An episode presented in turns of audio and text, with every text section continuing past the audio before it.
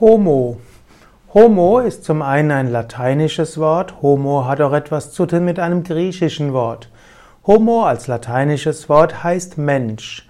Homo kommt vom lateinischen Mensch und hat die indogermanische Sprachwurzel gehom und hat etwas zu tun mit irdisch, zur Erde oder auch zur Sippe gehörig. Homo ist also der Mensch.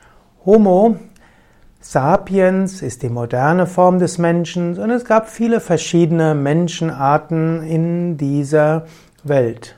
Manchmal gilt Homo auch als Abkürzung für Homosexualität.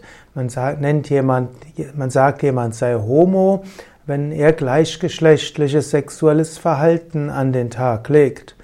Homo hat hier etwas mit dem Griechischen zu tun und Griechisch Homo oder Homoio hat etwas zu tun mit Ähnlichkeit oder Homos griechisch ist gleich hm, und Homo lateinisch heißt Mensch. Und so gibt es eine gewisse Verwechslung manchmal zwischen Homo als Mensch und Homos als gleich.